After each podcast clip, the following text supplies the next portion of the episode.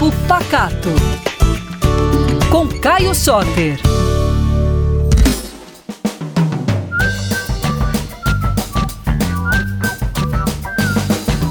E aí pessoal, tudo bem? Tô aqui mais uma vez para falar com você sobre comida boa e sobre a cultura de Minas Gerais. E hoje eu queria dar uma dica muito especial, uma técnica que é simples, mas que muita gente tem dúvida. Como temperar a sua carne da forma perfeita. É claro que vai depender um pouquinho da receita que você for fazer, ou do tipo de carne, mas eu vou dar algumas dicas mais gerais. Primeiro, todo mundo acha que tem que lavar frango, né? Tem essa essa crença aí que o frango tem que lavar, mas a água, ela ajuda a proliferar bactérias. Então, quando você lava um frango, você tá fazendo com que ele fique contaminado por bactérias. Então não lava seu frango não. O ideal é você tirar do saquinho, espera aí uns 10 minutinhos para ele retomar o seu aspecto inicial e aí você vai secar ele com papel toalha e tá pronto.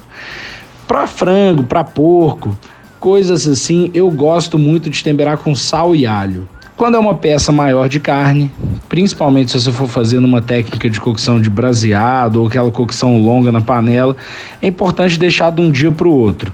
Se você quiser pesar certinho, usa 2% de sal. Então, se sua carne tiver ali 1 kg, você vai usar 2 gramas de sal. Esfrega bastante na carne, esfrega um alho picadinho e não tem erro. Deixa um dia na geladeira que vai ficar uma delícia. Se você quiser colocar também um pouquinho de tomilho, um pouco de alecrim, ervas frescas, vai ficar ótimo. E tem gente que gosta muito no porco de colocar alguma fruta. Eu gosto muito de abacaxi e suco de laranja. Isso daí fica bom pra caramba.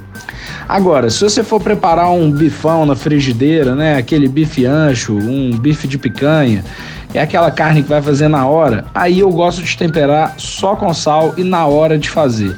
Se você tempera antes, a carne começa a perder líquido, ela começa a desidratar e aí essa carne vai ficar pouco suculenta. Então tempera no olho mesmo, só com sal, mas coloca sal de cozinheiro. Sal de cozinheiro amador normalmente é um sal com um pouco de medo de salgar. Pode caprichar no sal. E aí você vai grelhar e pode finalizar ali até com um pouquinho de flor de sal e pimenta do reino. Tem gente que gosta de colocar sal na carne grelhada só depois que ela é grelhada.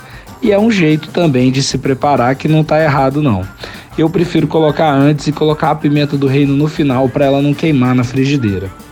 E ainda tem alguns temperos que é bom deixar dois, três dias no tempero, né? Isso é quando a gente vai fazer aquelas peças de carne muito grandes, se vai fazer um pernil de porco, aquele grandão de 5 quilos, né? 10 quilos às vezes. Às vezes é bom deixar no tempero uns três dias e fazer alguns furinhos na carne para que o tempero possa entrar. Com a ponta de uma faca resolve. Pessoal, espero que vocês tenham gostado dessas dicas e eu volto com mais assunto de comida boa. Espero vocês lá nas minhas redes sociais, Caio Soter, sem nenhuma letra repetida, e no arroba PacatoBH. Um beijão para vocês e até a próxima.